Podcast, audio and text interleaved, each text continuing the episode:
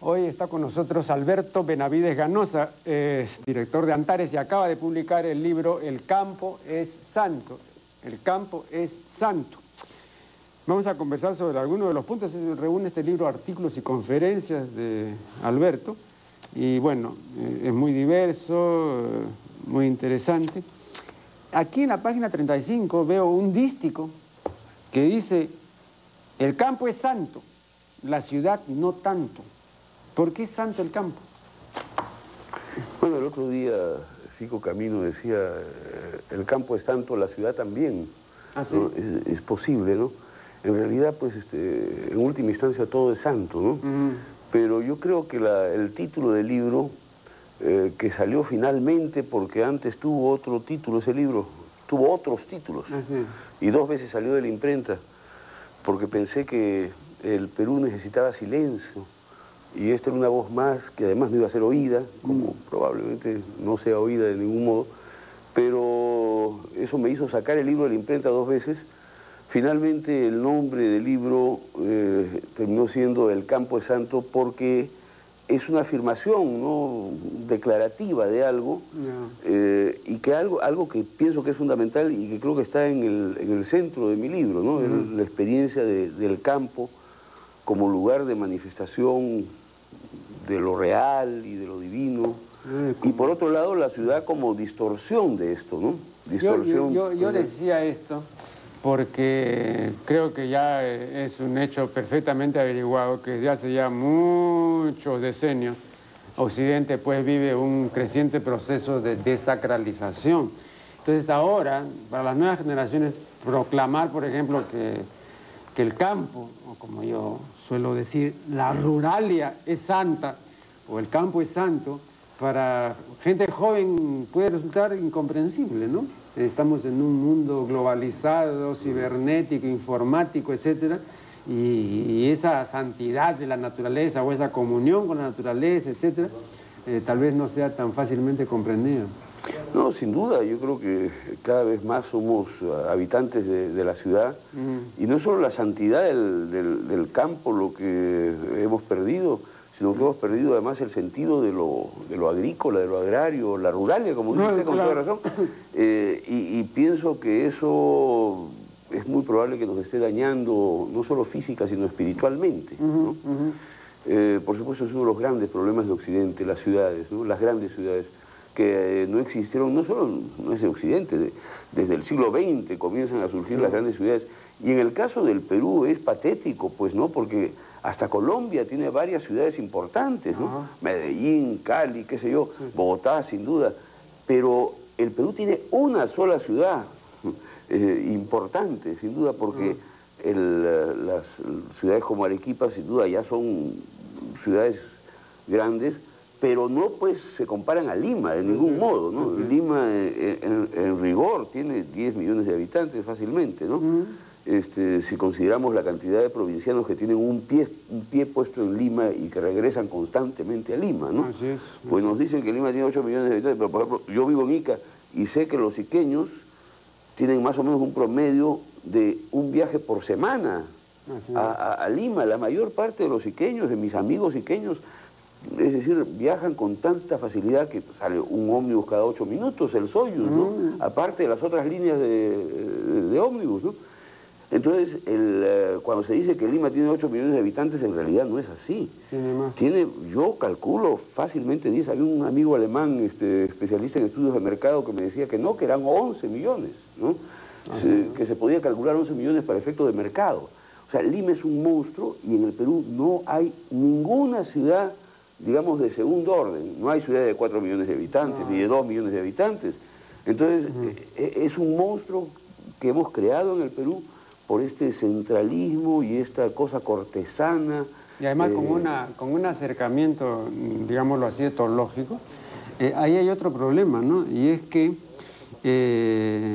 los citadinos, o más precisamente, pues, para usar el vocablo preciso, ¿ah? Eh, los urbícolas, los urbícolas, eh, no están diseñados para vivir en urbes. ¿ah? O sea, el ser, humano, el ser humano no tiene las condiciones para vivir en grupos así de millones, en conjuntos poblacionales. No, hemos sido diseñados para estar pues, eh, en la sabana africana con, grupos de 100, ¿no? de 80. El problema es mundial, no es de acá, ¿no? El problema es que la especie no tiene esa capacidad convivencial para estar en grandes grupos. Entonces va a haber siempre problemas, digamos, por imperativo territorial, por este, falta de comunicación, por desavenencia, por desentendimiento. Pero esa es una natural consecuencia de que no tiene la, capacidad convivencial, digamos, de estar en urbes, ¿no? Ni, siquiera en ciudades. ¿eh? Ese es un mm. problema real. Yo creo que sin duda necesitaríamos de una, un hombre superior y una educación superior para poder vivir en, ciudades, para poder vivir una vida civilizada como la que las ciudades modernas nos exigen, ¿no? Y estamos muy lejos de eso, y en el Perú peor, ¿no? Aquí en la, página, en la página 19, hablando de la función espiritual de la literatura, ¿no?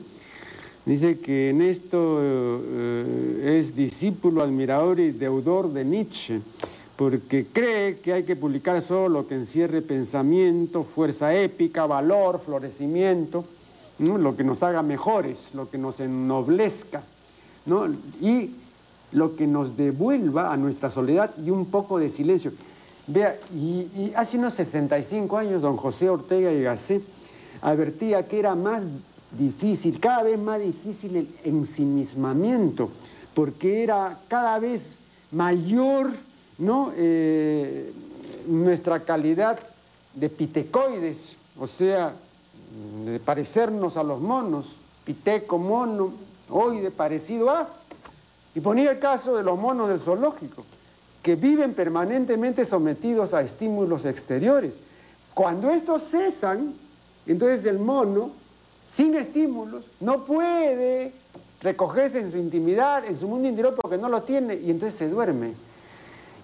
Ahora uno diría, ¿y qué pasa con el ser humano si lo priva de estímulos? Por ejemplo, si lo priva de televisión no, no se duerme, enloquece, porque es un adicto a la televisión, entonces se le crearía un síndrome de abstinencia espantoso, ¿no?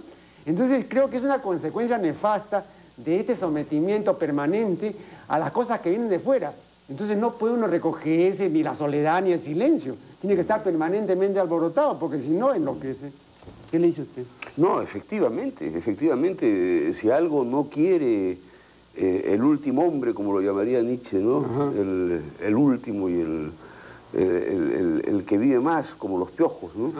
Si algo no quiere silencio, no quiere meditación, quiere una religión ruidosa, ¿no? este, y, gusta de, efectivamente de la televisión. La televisión no requiere de nada de parte del hombre. En cambio, leer, por ejemplo, requiere de un trabajo, una, una una, voluntad de sentarse en silencio con un libro, ¿no? O de sentarse a leer en voz alta, que también es una linda práctica, ¿no? Pero la televisión tiene la virtud, como dice pues esta hijadita mía, ¿no? Es el chicle del ojo, ¿no? Porque uno, uno mira televisión y queda pegado a la televisión sin ninguna dificultad, o sea, no cuesta trabajo ver televisión. Es una adicción fácil, ¿no? Una adicción muy fácil, muy fácil. Y en realidad es la adicción al ruido, ah. es la adicción precisamente a no tener silencio para no, no acercarnos pues a, aquellas cosas que, que, vemos con, gran dificultad, ¿no? que son en realidad nuestra vida espiritual. Y yo, yo, en, una conversación, en una conversación reciente con Virginia Vargas le, recordaba el hecho que me parece patente, mm, de que la capacidad de simbolización que nosotros tenemos y que nos distingue, y el pensamiento, eh, nos aleja, esto nos aleja del animal, pero hay algo que nos acerca, y es el ver. El ver sí lo compartimos con una serie de especies que solamente ven, pues están atentas al estímulo exterior. ¿no? y que no simbolizan, ni piensan, ni, meditan. Entonces, como nosotros estamos en el imperio de la imagen, lo que se ha llamado la videocracia, permanentemente estamos viendo. Entonces nos acercamos, a, entonces nos animalizamos, pues. En esa medida, la, televisión mal hecha eh, es eh, animalizante. Sin duda, yo creo que es uno de nuestros principales problemas políticos y sociales hoy día, la televisión, lo que la televisión está haciendo. Eh, ya hemos hablado tantas veces de ese asunto y usted ha dicho tantas cosas tan importantes sobre ese tema, ¿no? Este, yo no tengo sino que repetirlas, ¿no? Me parece que la, televisión es una de nuestras grandes responsabilidades y que no se está haciendo nada por esa cosa de que no hay voluntad. Mm. Todo el mundo en el Perú está deprimido. Pues. Todo el mundo está deprimido. Nadie tiene ganas de hacer nada. Mm. Mientras la televisión envenena a nuestros hijos. Bueno, los míos ya son grandecitos, gracias a Dios, y creo que han llegado a ser lectores, afortunadamente, ah, ¿no? mis, cuatro hijos, pero yo siento que la televisión está envenenando nuestros hogares, nuestras, nuestras familias, nuestras comunidades, está estupidizando a la gente. La gente está atada a Lima por eso, atados a Lima. Creen que la verdad es vivir en Lima. Ica, no, ya eso es mentira, ¿no? o a Canta, o, no se puede, ¿no? Hay que estar en Lima. La vida real se vive en Lima. Eso es radicalmente falso, como nosotros sabemos. ¿no? Claro, vamos acá a hacer un nuevo corte y ya regresamos.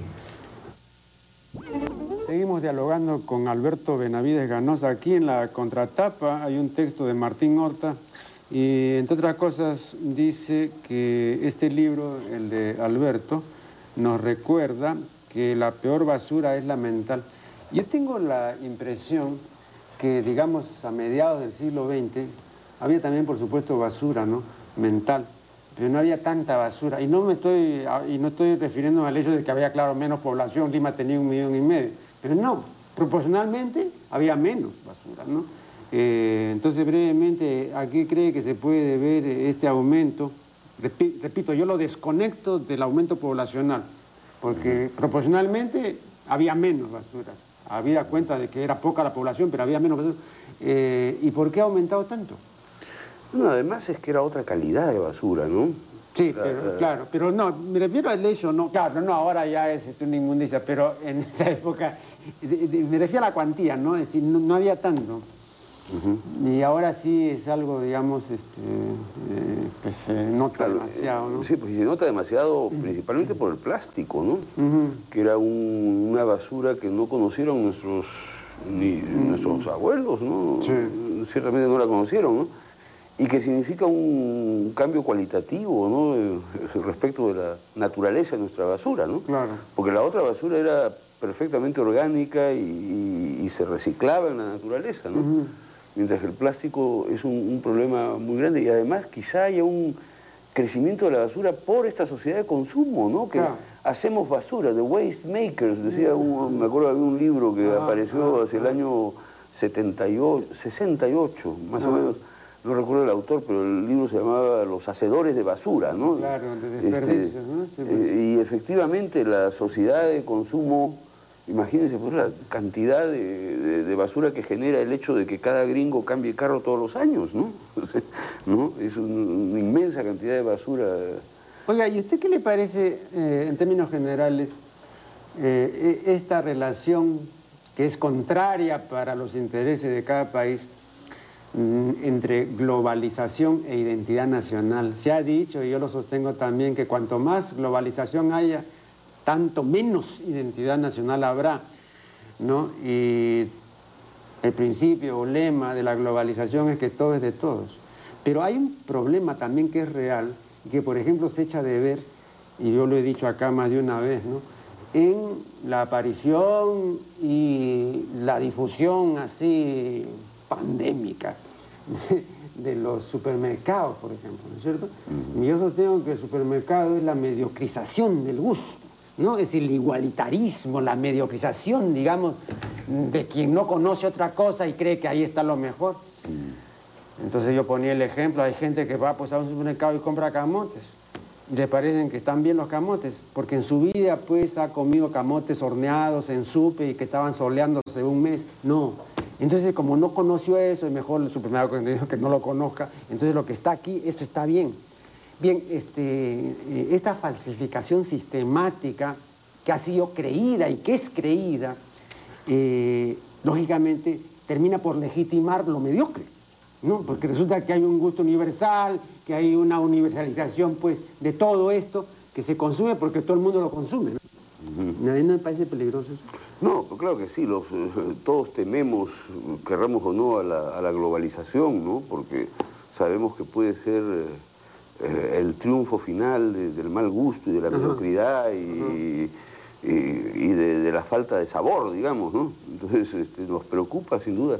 Pero por otro lado es evidente que hay un proceso eh, en esa dirección al que difícilmente nos podemos oponer, ¿no? Entonces este, suena una respuesta quizá un poco de compromiso, pero yo creo que de alguna manera tenemos que tratar de mantener el, sabor de lo propio, la identidad, ¿no? Mm.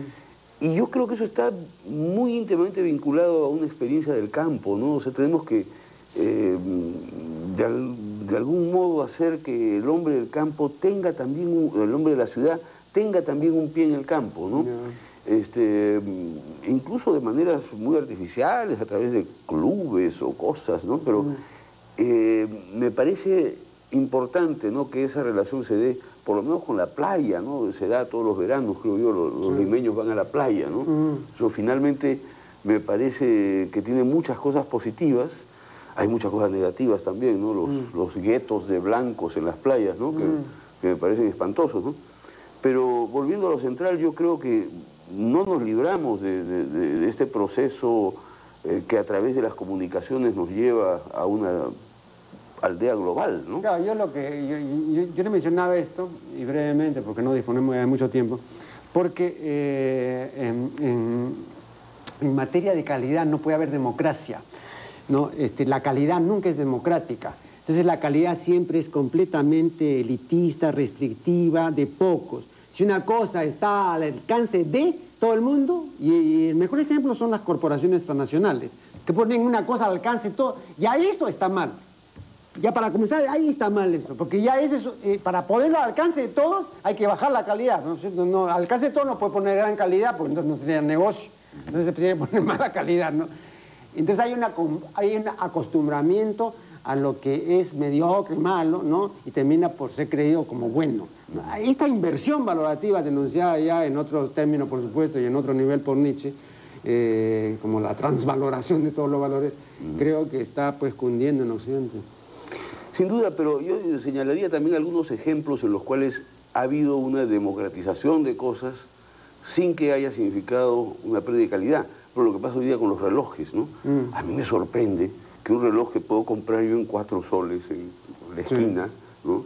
Es un reloj que me da la hora exactísimamente ah, durante un año por lo menos y después le puedo cambiar la pila y sigue funcionando.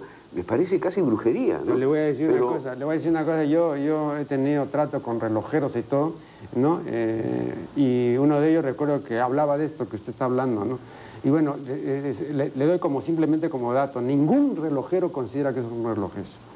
Ningún relojero, así como ningún encuadernador del antiguo estilo, hoy no los hay. Considera que eso que se hace ahora en encuadernación automáticamente en medio día es encuadernación. O sea, hay un concepto artesanal, un, concepto de maestro, aprendiz, edad media, etcétera, una tradición casi hermética que no va a ser emplazada porque usted le pone una pila, ¿no? O sea, hay una cosa ahí útil y todo, pero eso no puede ser reconocido nunca como de calidad y cuesta 10 soles, 5 soles, ¿no? Eso es peor todavía, ¿no? Porque lo, que es bueno no puede costar 5 soles. Eh, ahora es útil, sí.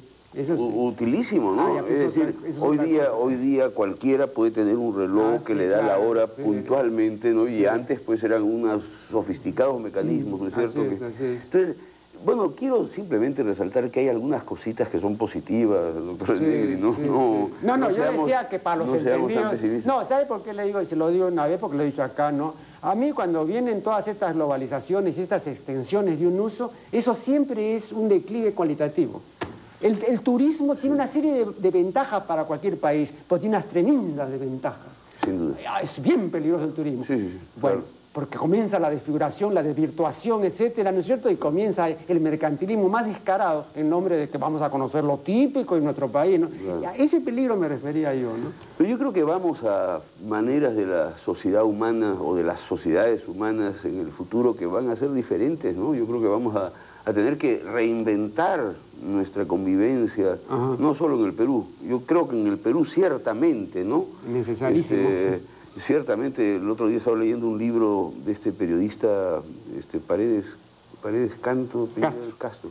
Sí, Juan Paredes. Juan Pareja, que me, interesó muchísimo, porque eh, en realidad él dice lo que yo también creo, ¿no? que estamos en un momento germinal en el Perú, donde podemos repensar nuestra convivencia política, y este libro que, sobre el cual se supone que estamos conversando, pero en realidad nos hemos ido a conversar de otra cosa, este libro que es el Campo es Santo, yo creo que tiene eh, una carga política muy importante, una preocupación política, porque creo que efectivamente hay que reorganizar el Perú, hay que hacer una perestroika en el Perú, una perestroika, pero no respecto del Partido Comunista, sino respecto de la sociedad católica, pacata y tonta eh, eh, en la que nos han educado, ¿no?